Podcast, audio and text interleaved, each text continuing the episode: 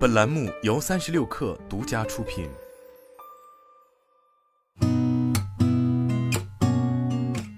八点一刻，听互联网圈的新鲜事儿。今天是二零二三年二月七号，周二早，我是金盛。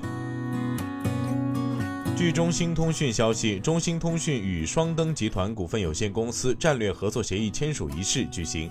此次签约标志着双方在新型 ICT 基础设施建设、5G 业务应用创新、行业解决方案开发、产业链生态拓展等多个方向上达成合作。市场消息称，戴尔将裁员约六千六百五十人，此次裁员约占其全球员工总数的百分之五。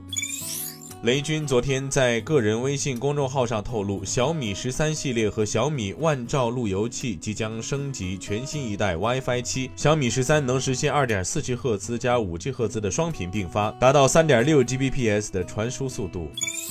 名创优品全国首家旗舰店于二月五号在成都开业。据了解，旗舰店在试营业期间，日均进店人流量破万，单日销售量达十三点五万。与旗舰店一同揭幕的是位于三层的名创优品首个香氛博物馆。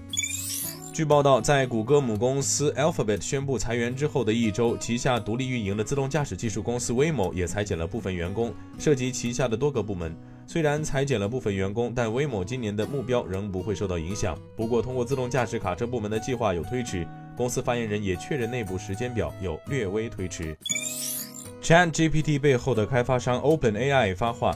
该公司首席技术官 Muradi 在采访中警告道：“现在需要监管机构进行介入，以防止 ChatGPT 等生成式 AI 系统对社会产生潜在负面影响。”当被问及监管机构现在介入是否为时过早时，Muradi 称：“现在介入并不早，考虑到这些技术将产生的影响，每个人都开始参与进来是非常重要的。”由于苹果即将推出搭载 M2 Ultra 芯片的 Mac Pro。